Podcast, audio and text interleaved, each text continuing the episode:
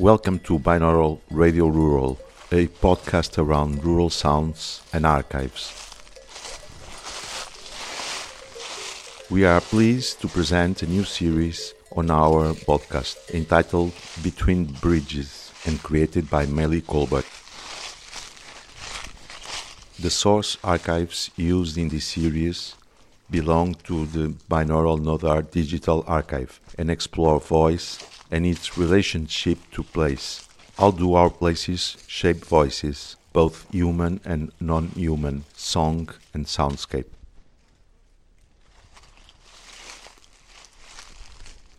Maile Colbert is an intermedia artist, researcher, and educator with a focus on time based media. She holds a PhD in artistic studies with a concentration on sound studies, cinematic sound design, and its relationship with soundscape ecology at the Universidade Nova de Lisboa. She is a collaborator with the art organization Binaural Nodar, a member of CineLab, a research lab for cinema and philosophy, and she has exhibited, screened, and performed globally.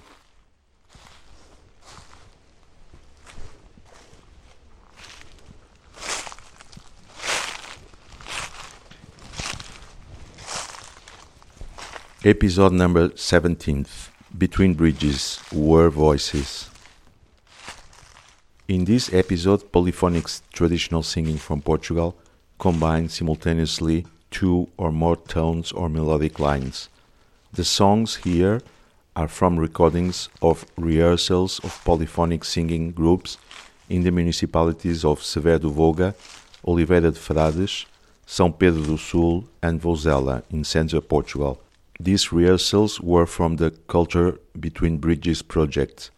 The soundscape from the binaural Nodar digital archive are layered and woven into the singing to give an aural context of place and location to the possibly origin of these folk songs, sung during travel, labor, pilgrimage, and celebration the original beginnings and forming of, of the traditional songbook of these territories would have always had the soundscapes of the region with them and within them.